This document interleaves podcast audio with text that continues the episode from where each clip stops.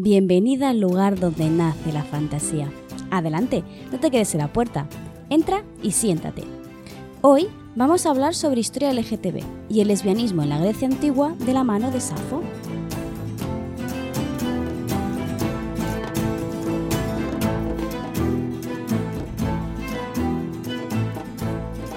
Con este programa me gustaría iniciar toda una serie de episodios en los que poder tratar todo el tema LGTB a lo largo de los años y de la historia.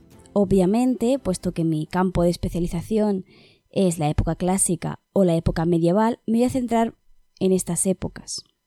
Me parece que es un ejercicio muy importante, ¿no? Echar la mirada atrás y ver cómo nuestros antepasados mm, realmente no son tan diferentes a nosotros mismos y que, bueno, seguimos siendo humanos, ¿no? Más o menos antiguos, pero seguimos sintiendo y viviendo las experiencias de una forma muy similar. Si te preguntas por qué el homoretismo en Grecia y por qué Safo, la respuesta es muy sencilla y es que me dediqué durante todo un curso escolar en bachillerato a estudiar la figura de Safo en un programa, en un, en un trabajo final de, de bachiller que se hace aquí en Cataluña.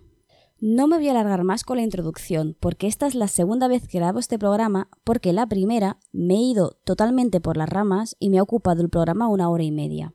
¿Vale? Entonces voy a intentar sintetizar, pero en la descripción de este podcast encontrarás un enlace a la entrada, a la entrada completa donde doy muchos más detalles, ¿vale? Porque no quería matarte de aburrimiento con un podcast tan, tan largo. Voy a dividir el episodio de hoy en dos grandes partes. Una hablaremos, y será la primera, sobre el homoretismo en la antigua Grecia y en concreto el femenino, para ver cómo se desarrollaba históricamente hablando. Aunque también hablaremos de mitología, eso siempre, siempre cae un poquito. y la segunda parte es aplicaremos todo esto a un caso práctico, ¿no? Diríamos eh, que sería la figura de la gran Safo, la gran poetisa. No puedo empezar esta sección sin advertirte, sin explicarte lo difícil que es trabajar eh, con un personaje que ahora mismo le ponemos la etiqueta LGTB, pero que en aquella época no existía tal etiqueta. Así que sí, lo siento, he empezado muy mal el programa, porque tanto en el título del post como del podcast en sí, como la entradilla que he hecho al inicio, utilizó el término lesbianismo y esto es un error garrafal. ¿Por qué lo he hecho? Por dos motivos. Uno es el SEO, voy a ser franca, y el segundo es que no me cabe la entradilla de, musical. Así que hablemos de por qué no podemos decir lesbiana, no podemos llamar a Safo o a otras de sus eh, semejantes lesbianas o bisexuales, o hetero incluso. Porque en aquella época la gente no se definía así, simplemente, no existía ese término.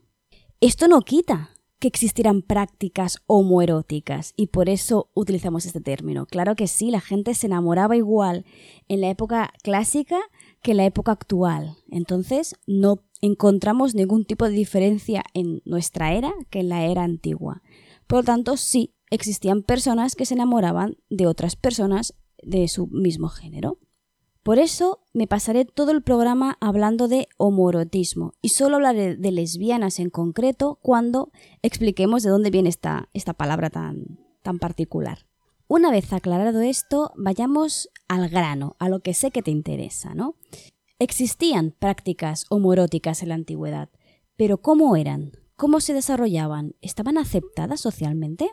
Con esto soy muy pesada, pero para saber si algo está aceptado o no dentro de una cultura en concreto, tenemos que ir a mirar a su mitología y a ver qué encontramos, qué hacen los dioses y qué comportamientos se manifiestan en la, religión en sí o en su panteón. Solo con echar un vistazo así en diagonal en cualquier manual de mitología grecorromana en general, se puede apreciar enseguida que se trata de un pueblo que disfruta mucho de su sexualidad. Y esto no lo digo yo, solo hay que ver todas las aventuras de Zeus, todas las aventuras de Apolo o incluso de Poseidón. Ya dejando a un lado a Afrodita, que es la diosa por excelencia de la sexualidad y de la pasión amorosa. Si hacemos un rastreo rápido en relaciones homoeróticas dentro de los dioses eh, grecorromanos, la referencia automática tendría que ser Apolo o incluso Zeus, que son dos dioses que conquistan tanto a hombres como a mujeres en sus distintas aventuras. Por lo tanto, vemos como los hombres en la antigua Grecia y también en Roma tendrán una representación en su mitología de relaciones homoeróticas. Pero ¿qué pasa con ellas? ¿Encontramos relaciones homoeróticas en la mitología que nos ha llegado hoy en día? La respuesta es que no. O no del todo, mejor dicho. En los mitos tanto de Zeus como de Apolo vemos como la historia gira en torno a la conquista homoerótica buscada, es decir, Zeus se convierte en águila y rapta a su amante. Se trata de una conquista activa de un hombre buscando la relación con otro hombre. Este papel activo de una mujer buscando una relación homoerótica con otra mujer no la encontramos. No quiere decir que no exista, quiere decir que no nos ha llegado.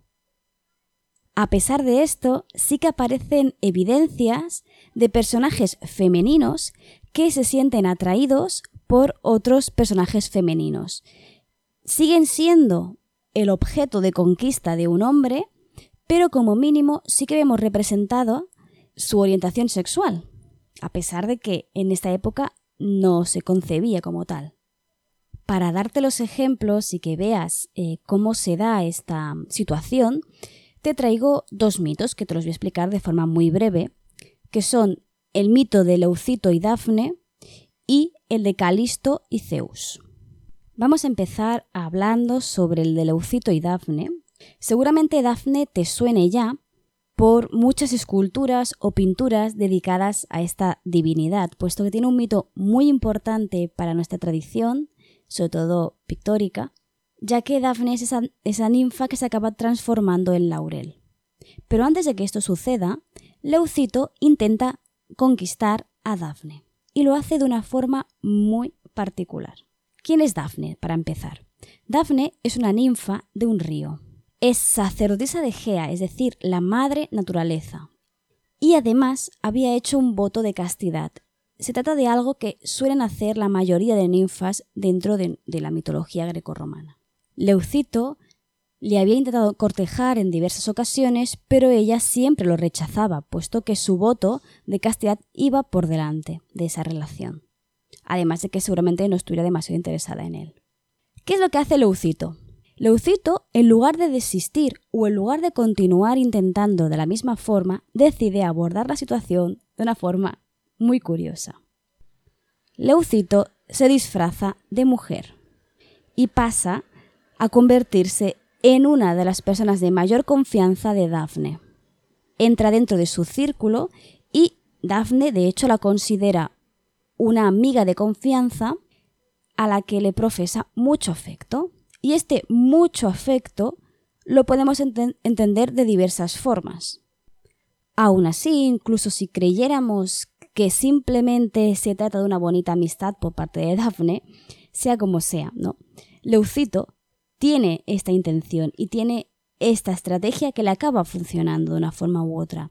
Por tanto, vemos como eh, Daphne se presenta en este mito como una persona, una mujer, más interesada en las relaciones con otras mujeres que con relaciones con los propios hombres. Y es por eso que este enamorado tiene que disfrazarse de mujer para poder acceder a ella. Si este mito no te convence o crees que deja demasiado a la interpretación, no te preocupes porque el de Calisto y Zeus sí que es evidente. Calisto es también una ninfa, pero esta en concreto forma parte del cortejo de Artemisa. Por si no la recuerdas, Artemisa es la diosa de la caza, pero también de la castidad. De hecho, es una gran defensora de la castidad. Tanto es así que todas las ninfas de su cortejo deben seguir esta norma, esta doctrina, para poder seguir siendo parte de su círculo de amistad más íntimo. Aquí hago un pequeño paréntesis para que después te des cuenta de que esta historia es un poco creepy, porque Artemisa es la hija de Zeus. una de las muchas hijas de Zeus. Pues bien, eh, Zeus se enamoró o se encaprichó, más encapricharse porque es Zeus, de Calisto e intentó cortejarla. Pero Calisto era muy fiel a Artemisa, mucho, y no quería entregar su castidad a nadie, ni siquiera al mismísimo Zeus, por lo tanto lo rechaza. Pero aquí Zeus hace la misma maniobra que Leucito y se transforma. No se transforma en una mujer cualquiera, y aquí es la gracia de este mito, se transforma en su propia hija, en Artemisa.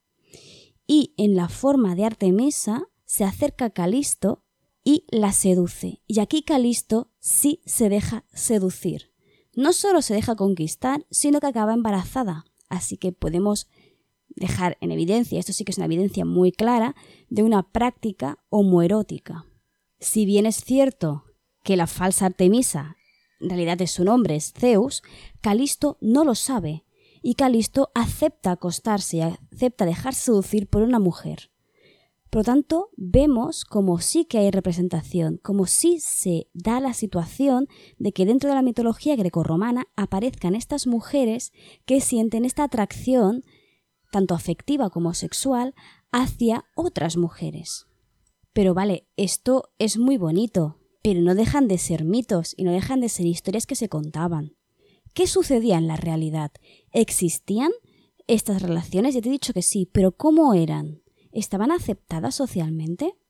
Y aquí la respuesta vuelve a ser un depende, depende de la situación en concreto, porque si bien no existían las etiquetas de homosexual, heterosexual o bisexual, sí que existían otras y por lo tanto se valoraban a las personas según esas etiquetas en concreto.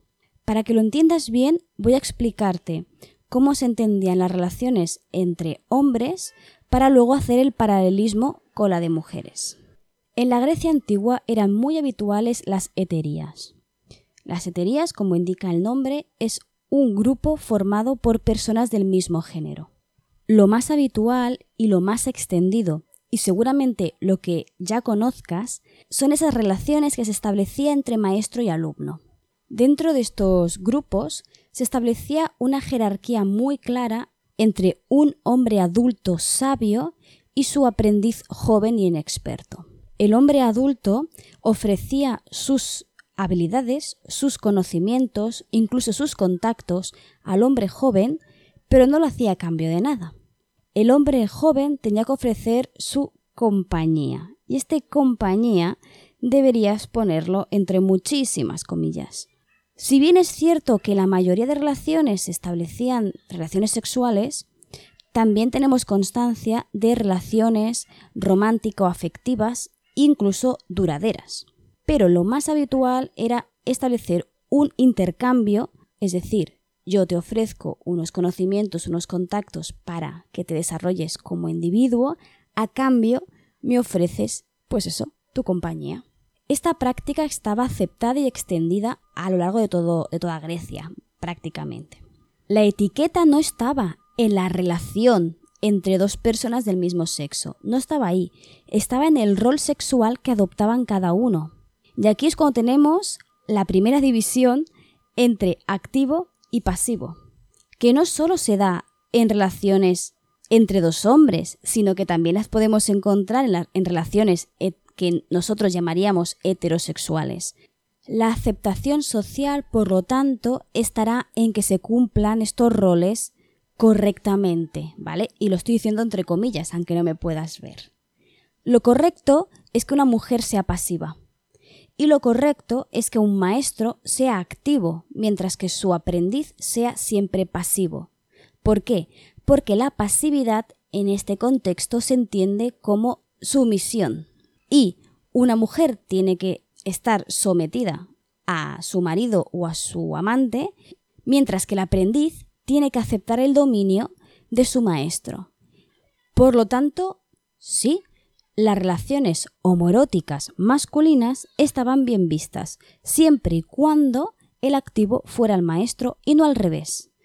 Pero ¿qué pasa con las mujeres? Tenemos que tener en cuenta que las mujeres no vivían la misma situación social que los hombres, y esto es muy evidente. Normalmente estaban ligeramente por debajo que ellos. Y en la mayoría de ocasiones no podían escoger su pareja sexual, ni siquiera una pareja afectiva. Estoy hablando, por supuesto, de relaciones fuera del matrimonio, aunque sí que es cierto que en la época más antigua sí que existían matrimonios formalizados de personas del mismo género. Pero esto lo dejo para otro episodio porque si no me voy de madre. Vale, aquí tengo que hacer cierto hincapié, porque estoy hablando de Grecia como si fuera algo uniforme y homogéneo y no es así. Porque la situación de las mujeres en toda Grecia no era la misma y cada ciudad tenía una normativa, una legislación diferente. Vemos, por ejemplo, como en Atenas, la capital, las mujeres eran prácticamente un objeto que solo servía para procrear y poco más, mientras que en Esparta la situación es muy diferente. En el artículo que te he mencionado al principio de este episodio, donde explico con más detalle todo lo que estoy hablando aquí, he hecho un análisis diferenciado entre la situación de la mujer en Atenas y en Esparta. Aquí te voy a hacer un resumen muy resumido para que entiendas bien bien la diferencia. Pero si te interesa saber un poco más de la situación de estas mujeres, te recomiendo ir a ese enlace y echarle un vistazo.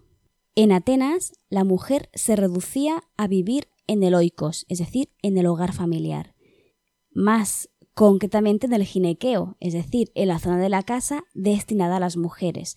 Porque sí, en Grecia las casas, no todas obviamente las casas de la gente con dinero, estaba dividida en zonas por géneros. Y en Atenas la mujer mm, prácticamente no salía del hogar si no era por cuestiones eh, religiosas. Y aunque no descarto que algo pudiera pasar entre ama y criada o dentro del ginequeo mismo, sí que es cierto que la situación de la mujer tan recluida, tan controlada, se hacía difícil que pudiera expresar su sexualidad de forma más libre, o al menos igual de libre que la de los hombres. En Esparta es totalmente distinto. De hecho, se dice que la mujer en Esparta tenía una situación prácticamente de igualdad con la del hombre. Y aunque no es cierto del todo, sí que hay muchos matices y muchos puntos en los que la mujer tiene un poder de, de decisión increíble. Lo más básico y que es muy importante es que la mujer tenía acceso a la educación obligatoria para todas, es decir, todas las mujeres tenían que estudiar, igual que los hombres. De hecho, estudiaban lo mismo. Y es que tienes que entender que Esparta tenía una idea de la patria muy concreta y también un poco extraña. Se trata de una ciudad principalmente guerrera que lo que busca es crear grandes e importantes guerreros. Por lo tanto, entrenan a los hombres para convertirse en buenos guerreros para proteger la patria, pero a las mujeres les enseñan también lucha para que puedan criar a grandes guerreros. De hecho, vemos como en Esparta hay ciertas eh, prácticas relacionadas con el matrimonio o con la propia sexualidad que son bueno, muy llamativas, al menos a mí me llaman mucho la atención. Por ponerte un ejemplo, la mujer espartana tenía la opción de casarse de la forma tradicional, habitual, como en Atenas, o podía hacer otra cosa, y era casarse en secreto. Este matrimonio se ocultaba a los ojos de todo el mundo hasta que nacía el primer hijo, lo que le daba a la mujer muchísima libertad para vivir su vida y elegir sus propias decisiones. De hecho, la mujer podía escoger marido, podría divorciarse y no solo eso, sino es que los, los espartanos practicaban algo muy interesante que era el intercambio de parejas. Porque lo importante para la patria no era crear un heredero para alguien, sino que era crear un buen guerrero. Por lo tanto, una mujer podía decidir acostarse con otro hombre para poder concebir con él un hijo con unas características concretas. ¿Cómo te quedas? Vemos entonces con este ejemplo que la situación de la mujer era dispar y muy diferente a lo largo de toda Grecia. Por lo tanto, es muy difícil poder hablar de una situación tan particular de forma general. Así que cuidado con decir cosas demasiado categóricas sobre este tema, ¿vale? Aún así, sí que encontramos evidencias de organizaciones femeninas muy parecidas a esas heterías masculinas que te comentaba al principio del programa. Si bien es cierto que normalmente el centro de la relación no era en sí una relación sexual, sí que es cierto que encontramos figuras femeninas muy importantes que acababan perdidamente enamoradas de sus discípulas. Y sí, estamos hablando de Safo. Con la información referente a Safo tenemos que ser muy cuidadosas porque es cierto que se ha invisibilizado durante muchísimos años sus relaciones románticas con las distintas amantes que tenía dentro de su círculo íntimo. Ya autores de la antigüedad clásica, ¿no? como Ovidio, que no es griego, es romano, ya invisibilizó las relaciones de Safo. Por eso, cuando hablo de ella, me gusta centrarme en su obra poética, en leer lo que ella escribió sobre sus propios sentimientos y sus relaciones con sus compañeras, antes que leer lo que otra gente cree que ella sentía, decía o hacía. Pero por si acaso, ¿quién es Safo? ¿Quién fue? ¿Qué importancia tuvo para la historia y la literatura de su momento? Pues fue ni más ni menos que una de las figuras poéticas más importantes de su momento, de hecho, muchos de sus compañeros y compañeras artistas la consideraban su maestra. El propio Platón, por ejemplo, habla de ella como una musa más. Y es que revolucionó la poesía y creó un estilo propio que cambió todo, toda la literatura. Safo, por lo tanto, es evidente que en su momento era una persona con muchísima influencia dentro del, de todo el mundo literario. Y además de todo esto, también era lesbiana. Y no, no se me ha colado la palabra lesbiana, es que era lesbiana, es decir, vivía en Lesbos. Para que te hagas una idea de la importancia de la vida amorosa de Safo, es que ella misma da nombre a la orientación sexual, porque las mujeres homosexuales se las llaman o bien lesbianas, que hace referencia a Lesbos, o bien se las llama sáficas, que hace referencia a Safo. Pero me estoy adelantando. Hablemos de Safo y de las doncellas de las musas. Como te he dicho, Safo era una persona con mucha influencia en el círculo literario de su época. En sus poemas hace referencia a estas doncellas de las musas, que son las destinatarias de su poesía. Y aquí los historiadores no se ponen de acuerdo en qué son estas mujeres. Hay gente que opina que simplemente son un templo dedicado a Afrodita y son Safo como la sacerdotisa y sus discípulas o sus adeptas, mientras que hay otros que hacen un análisis mucho más objetivo de la relación que establecía Safo con estas chicas con las que convivía. Te voy a leer dos versos de un poema que Safo le dedica a una de estas doncellas que debe irse para siempre de su círculo. A ver qué opinas, si se trata de una bella amistad o de otra cosa. Safo le dice así, en blancas camas tendidas pudiste saciar tu deseo. Está claro que la relación que establecía Safo con sus alumnas no era sólo de amistad. Vemos como Safo en sus poemas expresa un deseo carnal, saciado o no, con ellas, pero también una relación romántica y afectiva que podríamos equiparar a cualquier poema de amor de la época. Se ha invisibilizado a Safo porque su amor va dirigido a otra mujer, pero usa los mismos esquemas y usa la misma expresión de amor que se usaría en cualquier poema de corte heterosexual o heteroerótico. Es por eso que tenemos que darle una vuelta a Safo y a sus doncellas. No podemos quedarnos con esta idea de que es una sacerdotisa enseñando a sus discípulas y ya está, porque no es eso. Safo tenía una hetería, es decir, era la maestra que enseñaba a través de su experiencia a sus alumnas, y dentro de este aprendizaje se establecían relaciones románticas. Seguramente también ejercía como sacerdotisa de Afrodita, y de eso no lo pongo en duda, pero tenemos que tener en cuenta que en esta época lo profano y lo religioso iban siempre de la mano. Los griegos no entendían la separación entre estas dos cosas. Por lo tanto, podemos ver perfectamente que estas doncellas no dejaban de ser una academia para señoritas que regentaba Safo. Safo, debido a su influencia y a su importancia, estaba perfectamente capacitada para formar a estas jóvenes para la vida adulta, para que pudieran encontrar un buen marido y casarse.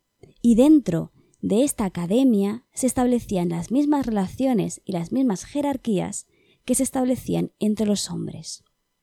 Así que lo siento, pero no se puede negar que dentro de la sociedad griega clásica se establecían relaciones románticas y sexuales entre mujeres. Tenemos constancia en los poemas de Safo, y seguro que la historia ha borrado mil y un textos de otras mujeres enamoradas de más mujeres.